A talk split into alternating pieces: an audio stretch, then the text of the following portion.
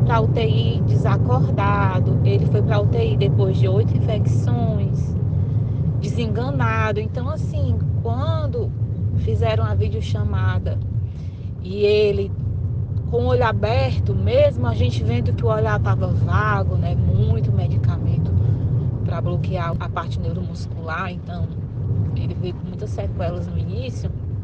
Então só em ver ele vivo, com o olho aberto, mexendo a cabeça, é, a gente vibrava de alegria, gritava, chorava de alegria, né? De felicidade mesmo, sabendo que, que ele estava acordando, que ele estava estava melhorando. Então, ainda hoje, assim, ver essas imagens, a gente fica muito emocionada por tudo que passou.